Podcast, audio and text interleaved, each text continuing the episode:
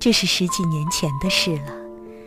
在一个春节前一天的下午，我到重庆郊外去看一位朋友，他住在那个乡村的乡公所楼上。走上一段阴暗的、仄仄的楼梯，进入一间有一张方桌和几张竹凳、墙上装着一架电话的屋子，再进去就是我朋友的房间，和外间只隔着一副布帘。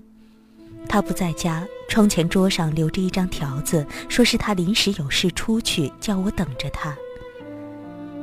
我在他桌前坐下，随手拿起一张报纸来看，忽然听见外屋板门吱的一声开了。过了一会儿，又听见有人在挪动那竹凳子。我掀开帘子，看见一个小姑娘，只有八九岁光景，瘦瘦的、苍白的脸，冻得发紫的嘴唇，头发很短，穿一身很破旧的衣裤，光脚穿一双草鞋，正在登上竹凳，想去摘墙上的听话器。看见我，似乎吃了一惊，把手缩了回去。我问他。你要打电话吗？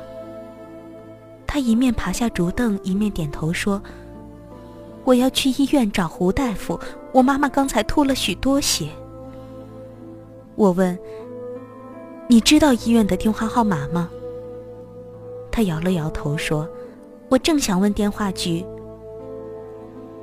我赶紧从机旁的电话本子里找到医院的号码，就又问他：“找到了大夫，我请他到谁家去呢？”他说：“你只要说王春林家里病了，他就会来的。”我把电话打通了，他感激地谢了我，回头就走。我拉住他问：“你的家远吗？”他指着窗外说：“就在山窝那棵大黄果树下面，一下子就走到的。”说着就噔噔噔地下楼去了。我又回到里屋里，把报纸前前后后都看完了，又拿起一本《唐诗三百首》来看了一半儿。天色越发阴沉了，我的朋友还不回来。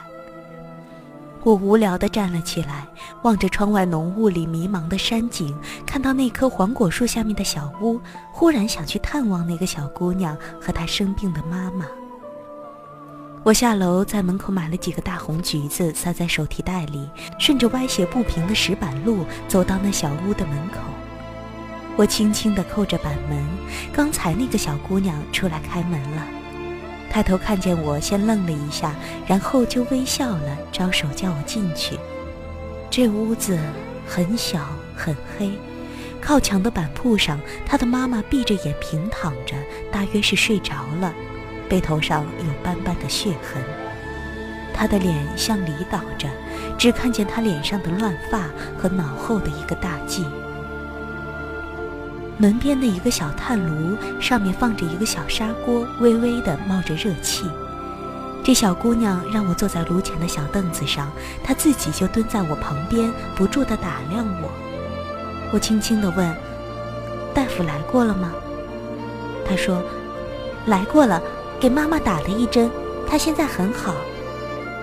她又像安慰我似的说：“你放心，大夫明早还要来的。”我问：“他吃过东西了吗？这锅里是什么？”他笑着说：“红薯稀饭，我们的年夜饭。”我想起了我带来的橘子，就拿出来放在床边的小矮桌上。他没有做声，只伸手拿过一个最大的橘子来，用小刀削去上面的一段皮，又用两只手把底下的一大半轻轻地揉捏着。我低声问：“你家里还有什么人？”他说：“现在没有什么人，我爸爸到外面去了。”他没有说下去，只慢慢的从插皮里掏出一瓤一瓤的橘瓣来，放在他妈妈的枕头边。炉火的微光渐渐的暗了下去，外面变黑了。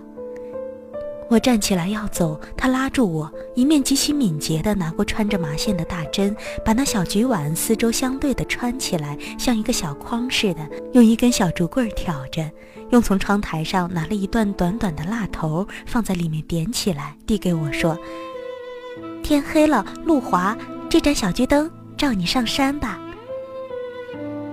我赞赏的接过来，谢了他。他送我到门外，我不知道说什么好。他又像安慰我似的说：“不久，我爸爸一定会回来的，那时我妈妈就会好了。”他用小手在面前画一个圆圈，最后接到我的手上。我们大家也都好了。显然的，这大家也包括我在内。我提着这灵巧的小桔灯，慢慢的在黑暗潮湿的山路上走着。这朦胧的橘红的光实在照不了多远，但这小姑娘的坚定、勇敢、乐观的精神鼓舞了我。我似乎觉得眼前有无限光明。我的朋友已经回来了，看着我提着小桔灯，便问我从哪里来。我说：“从……”从王春林家来，他惊讶地说：“王春林，那个木匠，你怎么认得他？去年山下医学院里有几个学生被当作共产党抓走了，以后王春林也失踪了。据说他常替那些学生送信。”当夜我就离开了山村，再也没有听见那小姑娘和她母亲的消息。但是从那时起，每逢春节。我就想起那盏小桔灯。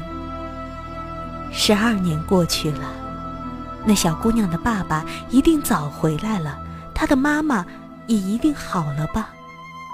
因为，我们大家都好了。